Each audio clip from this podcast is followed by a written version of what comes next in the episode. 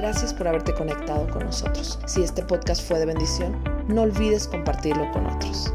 Recuerda, Amistad Life se reúne presencialmente en la Ciudad de México, México, Cuernavaca, México, Bogotá, Colombia, Medellín, Colombia y Málaga, España. O también puedes conectarte con nosotros en nuestro canal en YouTube Diagonal Amistad Life.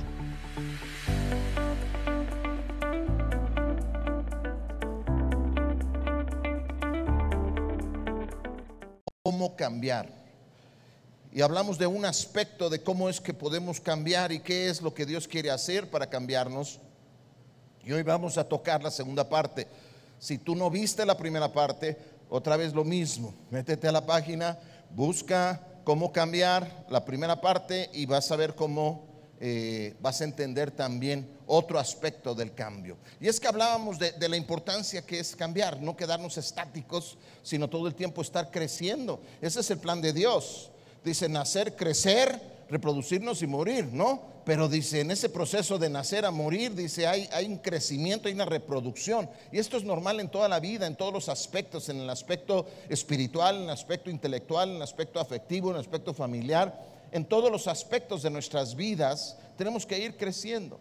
Y por supuesto que Dios quiere que estemos creciendo y también y para eso va a tener que cambiar mucho de lo que venimos arrastrando. Mucho de nuestras bueno, nuestras costumbres, nuestras maneras, nuestras formas, lo que hemos aprendido, lo que traemos del viejo hombre y quiere renovarlo en Cristo Jesús. Amén. Y, y la semana pasada hablábamos específicamente de las pruebas. Que una de las maneras en que Dios nos promueve el cambio en nuestras vidas son las pruebas. O sea, cuando hay pruebas en nuestras vidas, dice, considérense gozosos cuando hay pruebas en sus vidas. Y dices, es que me es muy difícil. Yo no quiero ninguna prueba, pero, pero entendíamos que lo que Dios está haciendo a través de las pruebas, dice, es desarrollar en nosotros constancia, paciencia, resistencia, aguante. Pero no nada más porque en sí eso sirva, sino para ayudarnos porque sabe que los cambios vienen a través de un proceso. Y que si no estamos dispuestos a resistir, entonces se, se, cae el proceso y volvemos a empezar y volvemos a empezar. Entonces así vamos aprendiendo a decir, sí Señor, yo quiero. Otra cosa que aprendimos la semana pasada es que Dios, Dios quiere cambios muy específicos. Dios quiere cambios muy específicos. Esto es fundamental. Y hoy también voy a tocar este tema porque Dios quiere que tengamos cambios específicos. Porque tenemos la tendencia a, a, generalizar demasiado y a decir, sí, yo quiero cambiar. Bueno, ¿en qué? ¿Cómo? Eso, eso cómo, cómo se come. A ver, explícame. Dime exactamente. Yo les puedo decir que en la consejería, cuando hablamos con parejas o con personas que tienen una necesidad y les decimos, bueno, este, ¿tú cómo quisieras que te tratara tu esposo? Bueno, es que yo quisiera que él me tratara con más amabilidad. Pues eso es muy ambiguo. Dime específicamente. Bueno, que fuera más cariñoso. Eso es ambiguo. Específicamente, ¿qué quiere decir? Dime, dime cinco cosas con las cuales tú estarías segura que él está demostrando que es cariñoso.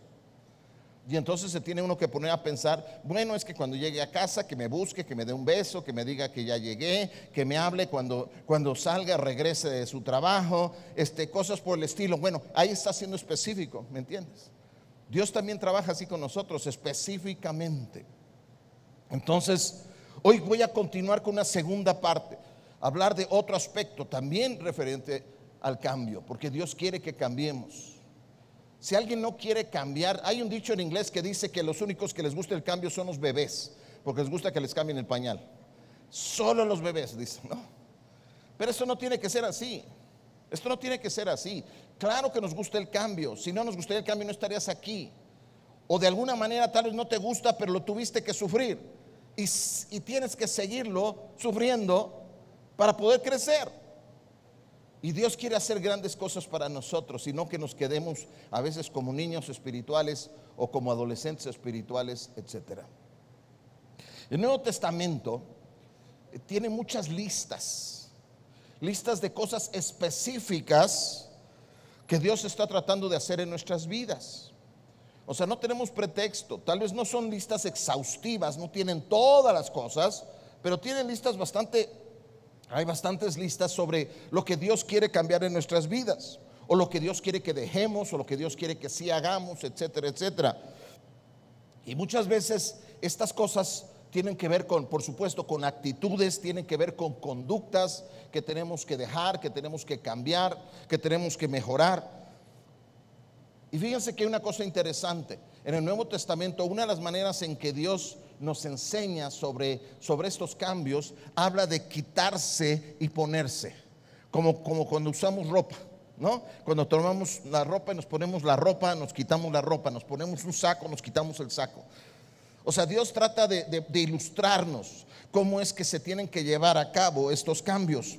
Y yo quiero leerles lo que dice Efesios capítulo 4, versos 22 al, 40, al 22 y al 24. Dice así, con respecto a la vida que antes llevaban, se les enseñó que debían quitarse el ropaje de la vieja naturaleza, la cual está corrompida con deseos engañosos, y tienen que ser renovados en la actitud de su mente. Finalmente es lo que quiere decir quitarse y ponerse. Hay que cambiar eso en nuestra mente. Dice, y dice 24, y ponerse el ropaje de la nueva naturaleza creada a imagen de Dios en verdadera justicia y santidad. Aquí vemos una ilustración clara. Dice, ¿sabes qué? Tenemos que aprender a quitarnos el ropaje de la vieja naturaleza. Estamos acostumbrados a usarlo. De hecho, así nacemos, así llegamos a este mundo, con una vieja naturaleza, con una naturaleza pecaminosa. Eso es lo que enseña la escritura. Por eso es que hay, hay un, engaño muy grande, a veces sin darnos cuenta, en el humanismo. Porque el humanismo plantea que el hombre es básicamente bueno. Y Dios dice, no es cierto. Porque si el hombre básicamente es bueno, entonces cualquiera se puede salvar con un poco de esfuerzo. Entonces échale ganas, críalo perfectamente bien y no hay problema. Sin embargo, dice la escritura que todos han pecado, todos, y están separados de la presencia de Dios. Todos. Dice, no hay uno solo que no haya pecado. Entonces no es cierto esa cuestión de decir es que es que el hombre básicamente es bueno. Hay cosas buenas en el hombre porque fue creado imagen y semejanza de Dios. Pero el hombre se apartó de Dios.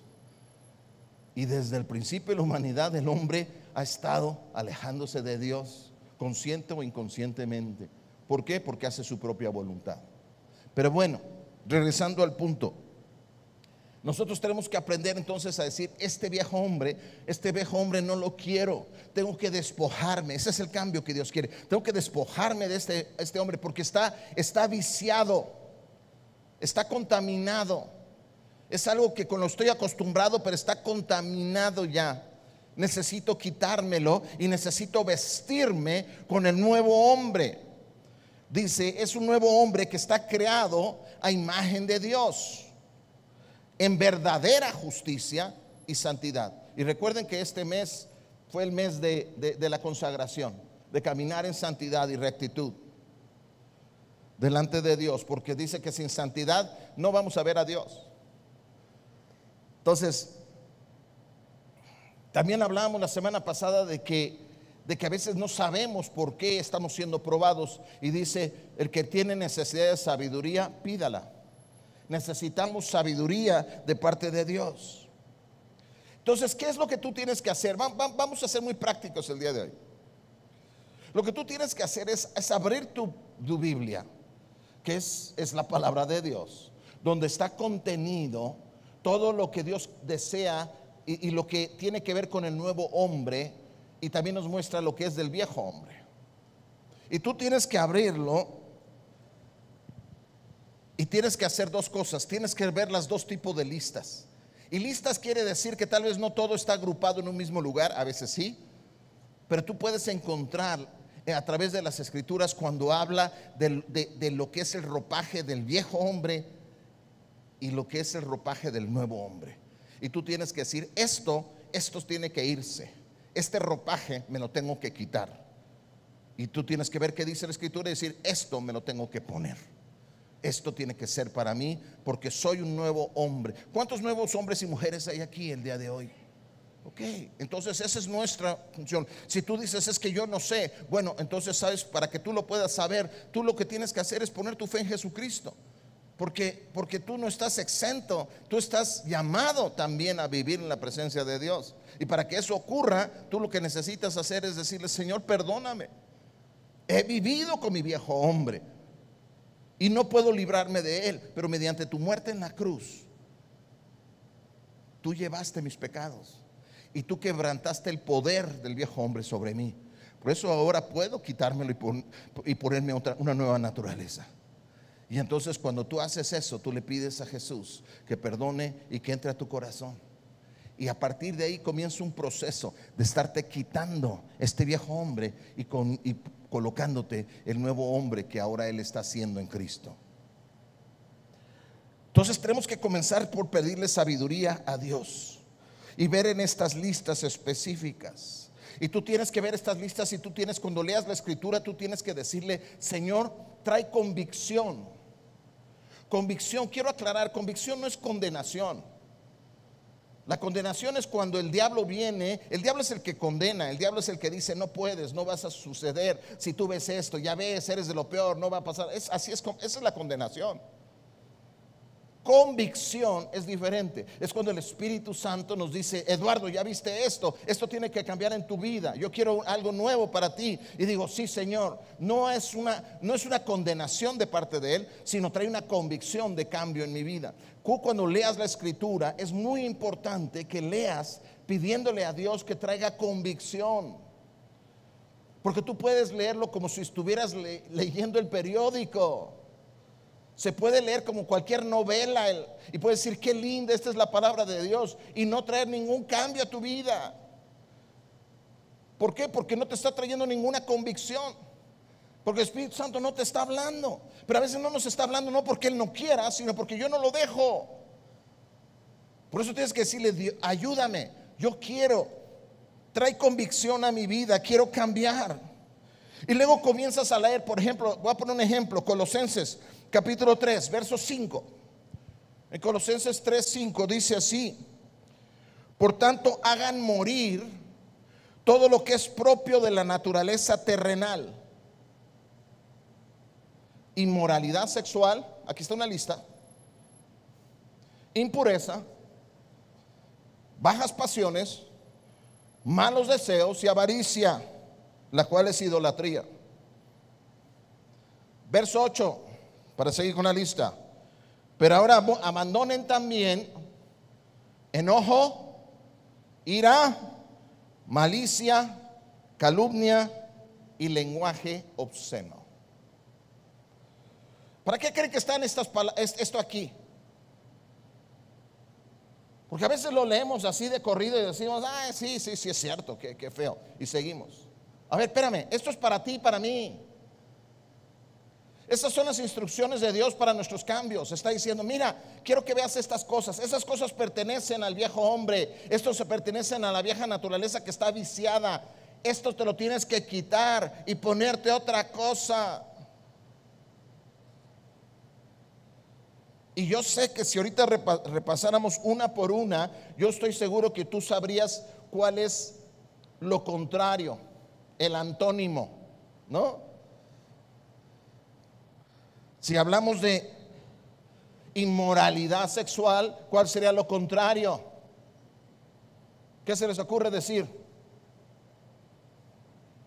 Nada. Pureza, muy bien, pureza sexual.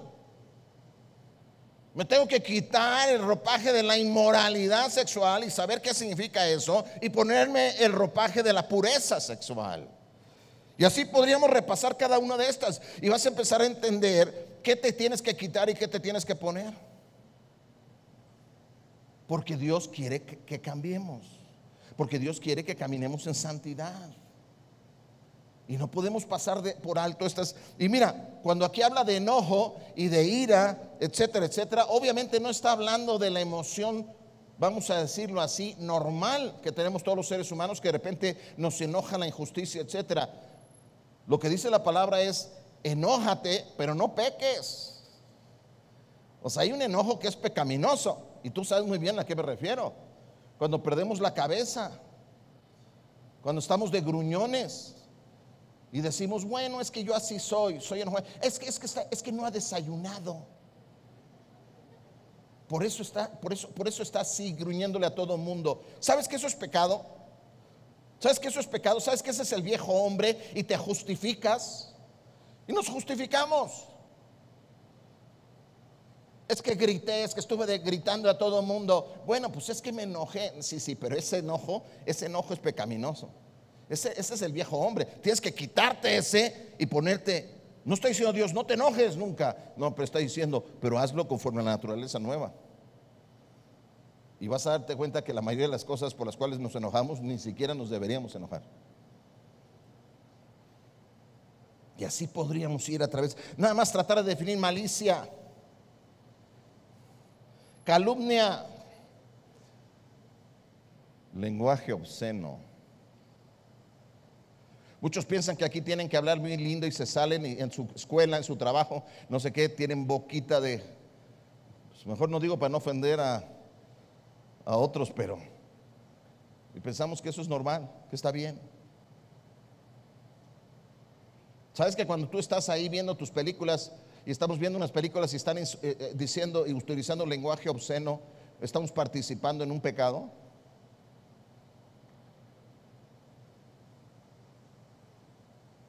No, Eduardo, ahora sí, qué manchado. Bueno, es que sin darnos cuenta, estamos siendo partícipes del lenguaje obsceno y estamos como condonándolo, estamos dándole nuestra aprobación, porque ahí estamos divertidos. Hay que tener cuidado con lo que vemos y escuchamos. En fin, se me va el tiempo y luego me van a andar correteando. Pero yo no sé si tú de repente yo veo estas listas y de repente digo, ¡ay! Uh, uh", no. Como si estuviera caminando así descalzo sobre, sobre suelo con puras piedritas así, ¿no? Ah, uh, ah.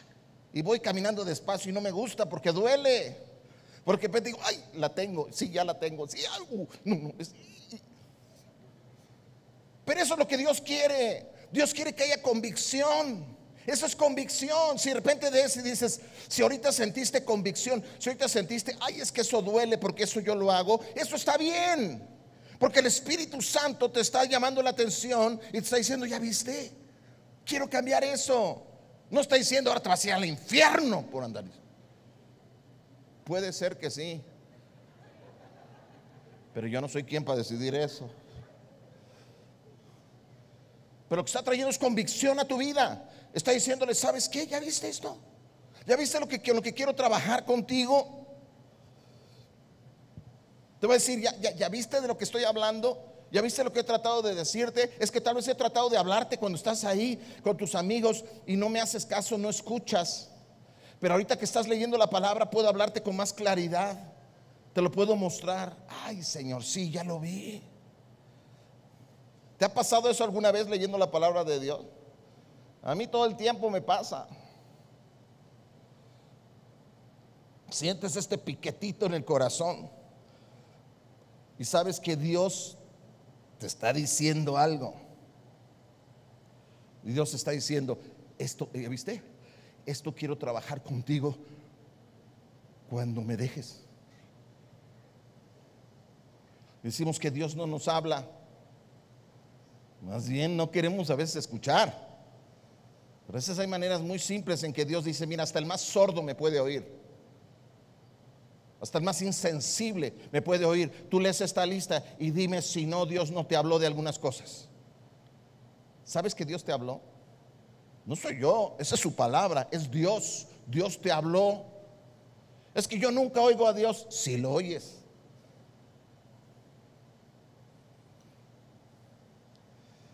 Y fíjense lo que dice de ahí mismo el verso, voy a leer el verso 9. Dejen de mentirse unos a otros ahora que se han quitado el ropaje de la vieja naturaleza con sus vicios. Vuelve a mencionar esto. Dice, ya, ¿por qué se miente? ¿No? ¿No saben que eso de estarse mintiendo es parte de la vieja naturaleza? No se supone que ya se quitaron eso. Dice el verso 10, y se han puesto el de la nueva naturaleza que va renovando en conocimiento. Fíjense cómo es. A ver, alguno dice, es que me lo pongo y ya todo automáticamente, todo está bien. No dice eso. Pero dice que es la acción de emprender, dejar que Dios haga el cambio.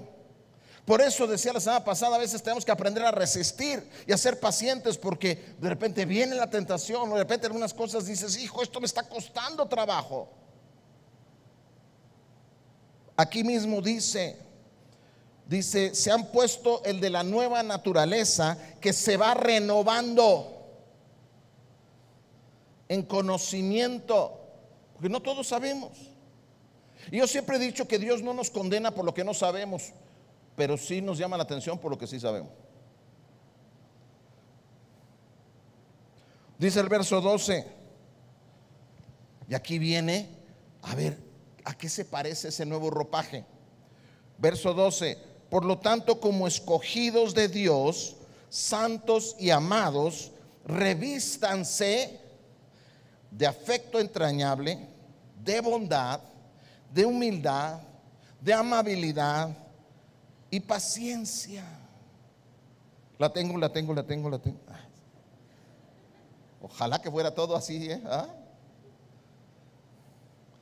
Dice, de modo que se toleren unos a otros. Hay cosas que me encantaría decirles como ejemplo, pero entonces sé que lastimaría a terceros. Pero entre nosotros de repente hay estas ideas de que, ¿sabes qué? Me tengo que alejar de esa persona porque me cae mal.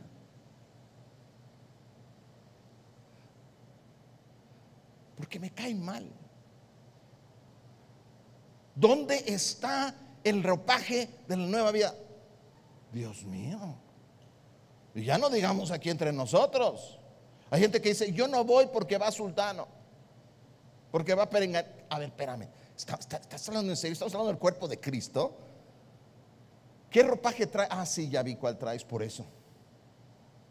Quítate eso. Quítate eso. Y mira, no estoy juzgando, yo también. Muchas veces me pongo el ropaje antiguo. Y, Dios me está mostrando lo que tengo que hacer. Porque yo no quiero vivir así. Porque yo quiero traer siempre el ropaje del nuevo hombre. Dice, de modo que se toleren unos a otros y se perdonen si alguno tiene queja contra otro. ¿Qué parte no entendimos? Así como el Señor los perdonó, perdonen también ustedes. Sí, pero eso va para todos los demás, menos para mí, dice. Por encima de todo, vístanse de amor, que es el vínculo perfecto. Porque dice que si nosotros traemos los ropajes del nuevo hombre, entonces vamos a amarnos.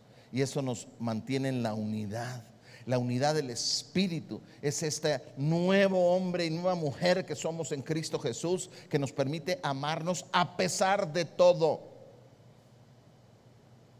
Y acuérdense, todavía hay un proceso, ni siquiera dice que cuando ya nos ponemos el nuevo ropaje, ya acabó Dios con nosotros. Dios está trabajando en los cambios en nuestras vidas. Entonces, si Dios es paciente, ¿por qué no voy a ser paciente yo?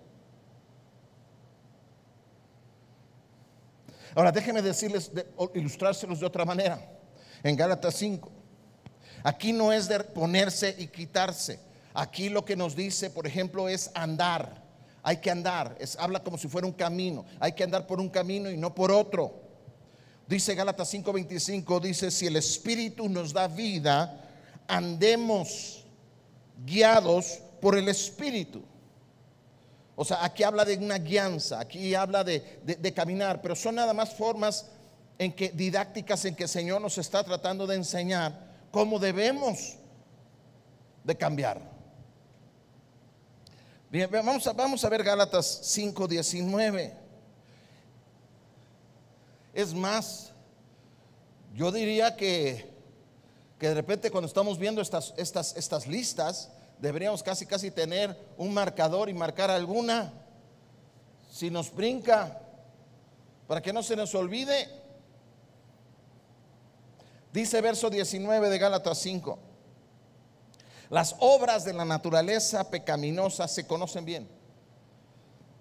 Inmoralidad sexual, impureza y libertinaje, idolatría y brujería, odio, discordia, celos, arrebatos de ira, rivalidades, disensiones y sectarismos y envidia, borracheras, orgías y otras cosas parecidas.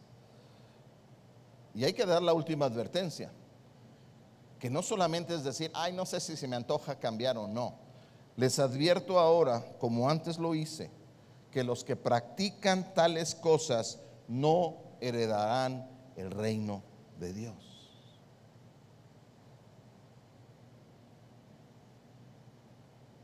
Es que sabes qué?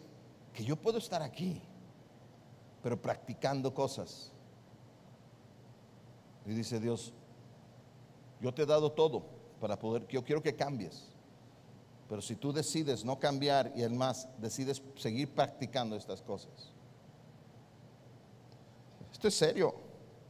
Dice el verso 26, no dejemos que la vanidad nos lleve a irritarnos y a envidiarnos unos a otros.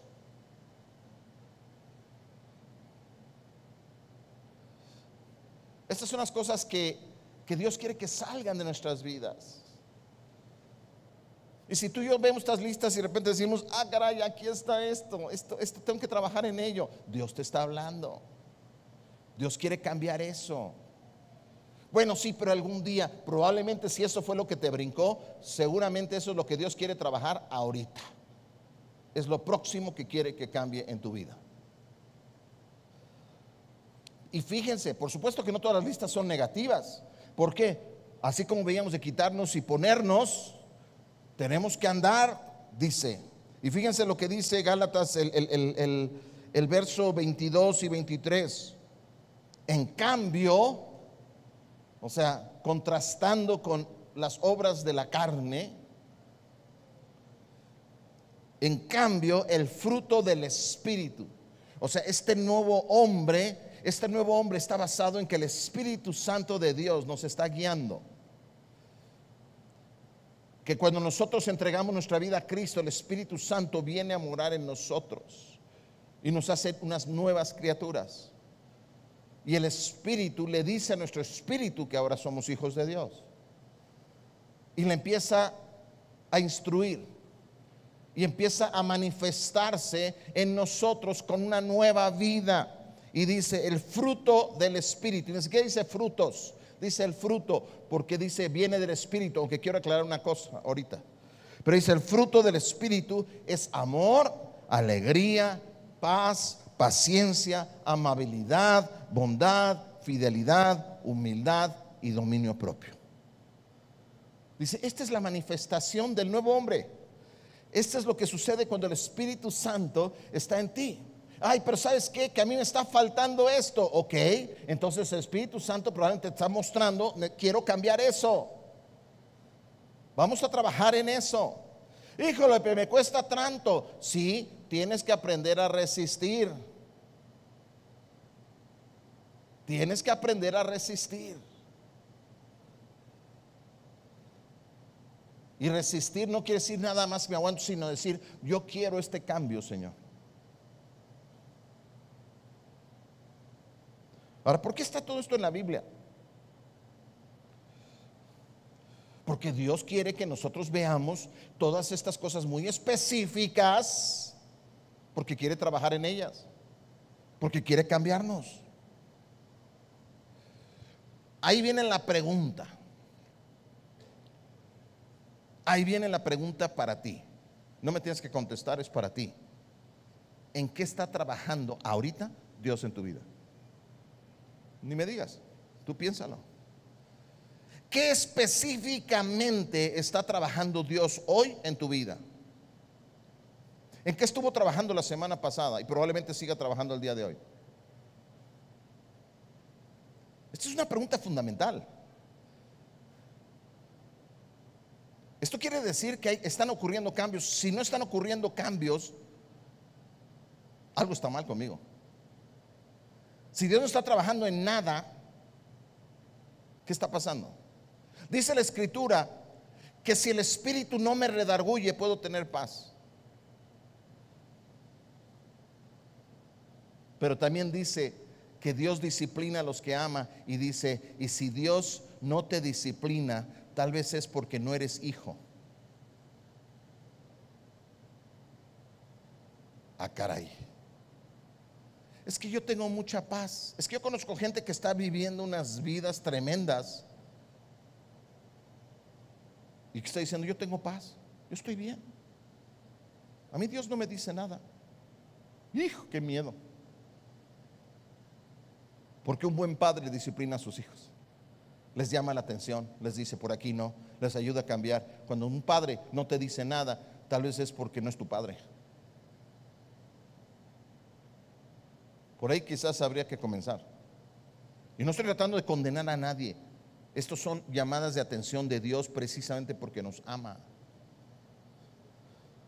¿Qué está haciendo Dios en tu vida? Mira, esta, esta, esta, esta pregunta normalmente la contestamos de una, con, una respuesta muy genérica, ¿no?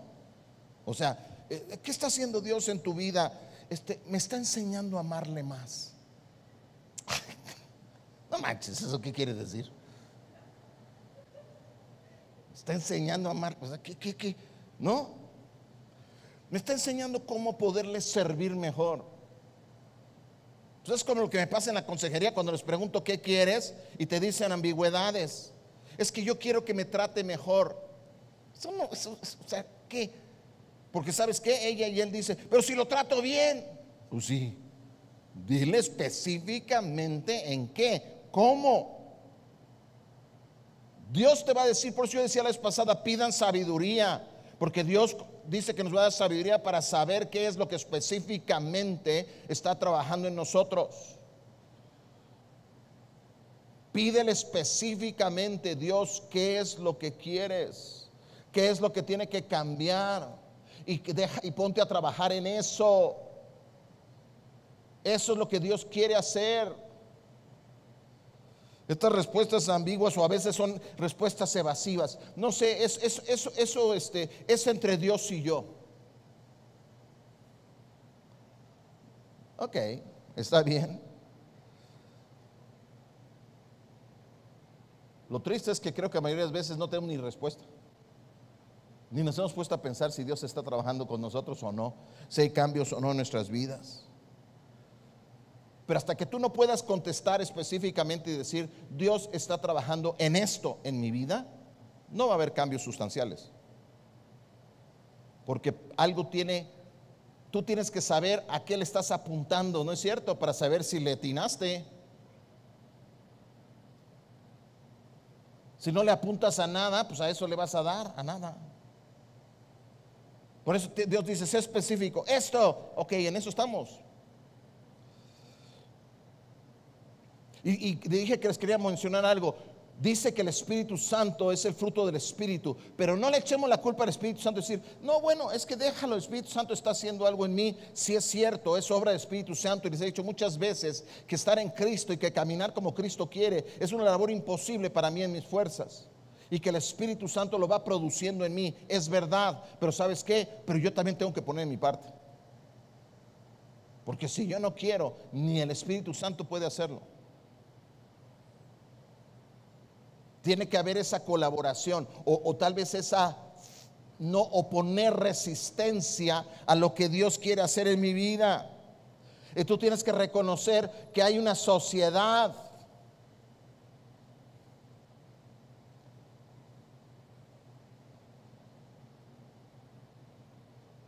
Hay una sociedad.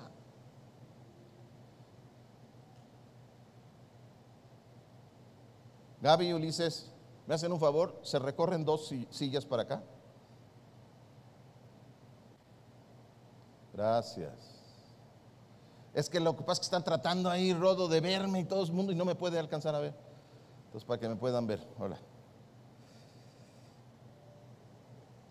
Este, tenemos que reconocer que hay, que hay una relación. O sea, por supuesto que el Espíritu Santo no puede hacer nada conmigo si yo no quiero, si yo no me dejo. todo hijo o hija de Dios tiene que poder articular dos o tres cosas que digas, Dios está trabajando en esto, en esto y en esto.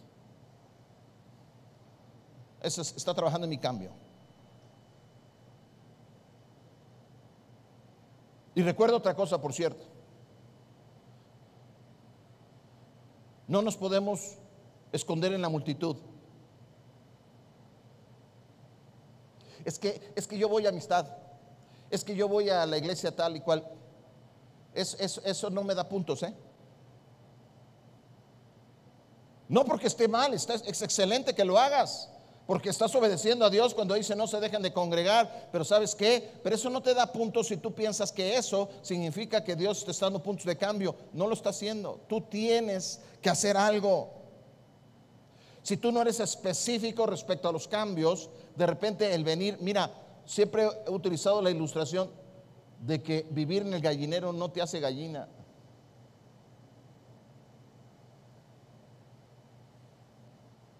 Esto lo tenemos que hacer si nos reunimos para edificarnos, eh, eh, para estimularnos al amor, las buenas obras, pero esto no me hace cristiano.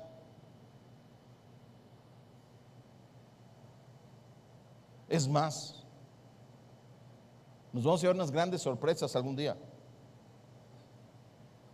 Y espero que no sea aquí porque los amo.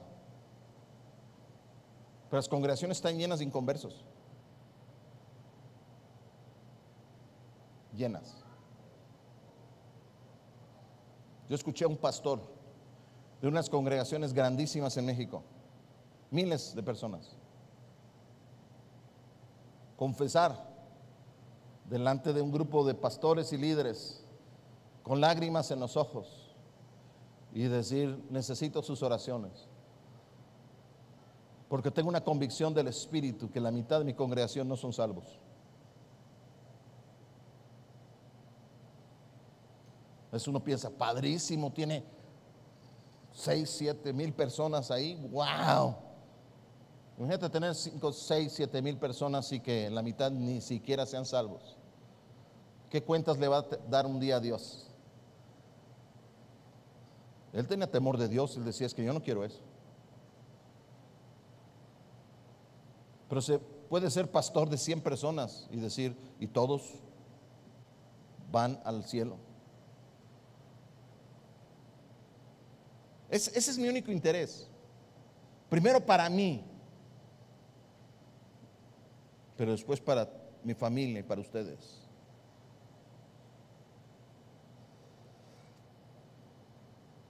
Ya se me acabó, ya voy a acabar.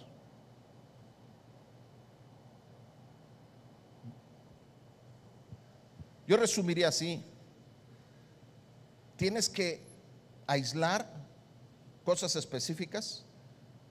Si, si, te ha costado trabajo escuchar, si estás en medio de una prueba, como vieron la semana pasada, y estás resistiendo y estás pidiendo sabiduría, y tal vez dices, pero aún así todavía no me queda claro. O tal vez no estoy en una prueba, pero, pero sé que no puedo quedarme estancado y no, no hay nada. Tal vez tienes que buscar específicamente en las escrituras y decir, Dios, ¿en qué quieres que trabaje? Más bien, ¿en qué quieres trabajar tú en mi vida? ¿Qué quieres que cambie? Tienes que lograr aislar cosas específicas. Y tú vas a escuchar a Dios, va a decir, voy a trabajar en eso. ¿Qué es lo segundo? Por supuesto que es eso eso que Dios está diciendo que quizás tiene que cambiar, aunque a veces déjame decirles también, a veces los cambios no son porque estás dejando algo negativo, sino Dios quiere llevarte algo mejor. Pero a veces lo mejor casi, casi se convierte en pecado porque estamos dispuestos a quedarnos con lo bueno y evitamos lo excelente.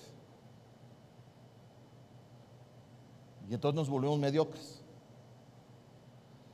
Y muchas veces también Dios está diciendo, es que yo quiero que cambies, pero quiero que cambies, quiero hacerte mejor. También eso pasa, pero también lo vas a encontrar en las escrituras. Pero si hay pecado, le dices, Dios, perdóname. Si ahorita leímos estas listas, tú dices, es eso. Dice que si confesamos nuestros pecados, Él es fiel y justo para perdonar y tú le dices, Señor, perdona. señalaste específicamente este pecado en mi vida y sí es cierto, hay este pecado, perdóname. ¿Qué es lo que tienes que hacer después? Manifestar tu disposición. Dice, escuchen también lo del domingo, lo, del miércoles pasado. Con el corazón se cree, dice Romanos 10. Con el corazón se cree, pero con la boca confesamos nuestra salvación. Si tienes convicción de repente, Señor, perdóname, mira, he pecado, decláralo. ¿Y qué es lo que vas a declarar? Tu disposición de cambiar. Eso es arrepentimiento. Eso es arrepentimiento.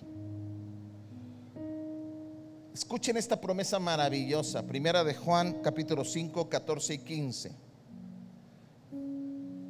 Y esta es la confianza que tenemos al acercarnos a Dios. Que si pedimos conforme a su voluntad, Él nos oye. Y si sabemos que Dios oye nuestras oraciones, podemos estar seguros que ya tenemos lo que hemos pedido. A veces no sabemos si estamos orando conforme a la voluntad de Dios, ¿no es cierto? Porque a veces dice, seré yo, Señor, que yo quiero esto mucho, pero ¿sabes qué? Cuando se trata de identificar áreas en nuestras vidas que necesitan ser cambiadas, áreas específicas y Dios dice esto, ¿sabes qué, qué, es lo que es increíble? Que esta promesa se aplica, porque dice, si yo digo Dios, yo quiero ser transformado, estoy dispuesto a que me cambies en esta área. Créeme, esa oración es conforme a la voluntad de Dios. Es conforme a la voluntad de Dios. Esa es la realidad. Entonces diré, Señor, perdóname.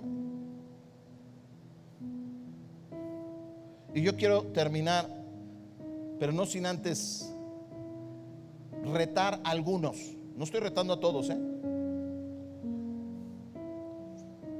Porque yo no quiero ser cómplice de hacerles hacer algo nada más por, pues nada más por participar. Yo quiero que, invitarte a hacer una oración. Si tú realmente estás dispuesto a decirle a Dios, quiero que seas muy específico conmigo. Y lo que tú me digas que quieres cambiar en mi vida, desde ahorita te lo digo, sí. Voy a trabajar en eso. Y no lo voy a dejar para mañana. Voy a comenzar. Con el corazón no puedes creer. Vamos a declararlo con nuestros labios. Y si ese es el deseo de tu corazón, si estás dispuesto a hacer esta oración, y ojo, no te dé pena quedarte sentado, si te quieres quedar sentado, o si tú estás ahí, sabes que yo te animo que si estás con otras personas, pero tú quieres hacerlo, ponte de pie ahí. Y aquí mismo también. Si tú estás dispuesto a decir, sí Señor, lo que tú me pidas, cambiar en mi vida, estoy dispuesto.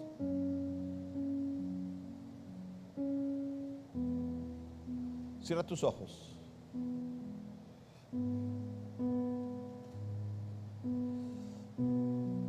Y repite conmigo esta oración. Amado Padre Celestial, díselo tú al Señor. Te doy gracias por tu insistente búsqueda de mi transformación creo que me amas y solo quieres lo mejor para mí. Por eso me acerco a ti con fe, 100% dispuesto a ser muy específico en mi cambio. Por favor, Padre, revélame aquellas cosas con las que quieres continuar ahora mismo. Nada te escondo todo te lo permito. Señor, quiero ser todo lo que tú quieres que yo sea. Estoy dispuesto a trabajar ya. Por favor, sé específico. Por medio de tu Espíritu Santo. Te lo pido en el nombre de Jesús. Amén. Esa oración es liberadora. Dios te escuchó. Y tal vez tuviste temor de hacer la oración. Porque hay cosas que dices, me resisto. Pero ¿sabes qué? Hay poder en nuestra confesión. Dice que en nuestros labios tenemos el poder de la vida y la muerte. Y hoy hiciste una declaración de vida. Y tómate de eso. Y dice, si algo pides conforme a mi voluntad, es más, dice, ya está hecho. Y decláralo, ya está hecho. Dios comenzará desde ahora mismo a trabajar en tu corazón. Y yo te animo que te des un fuerte aplauso para ti y sobre todo para nuestro Dios que está entre nosotros. Aleluya. Gracias Señor.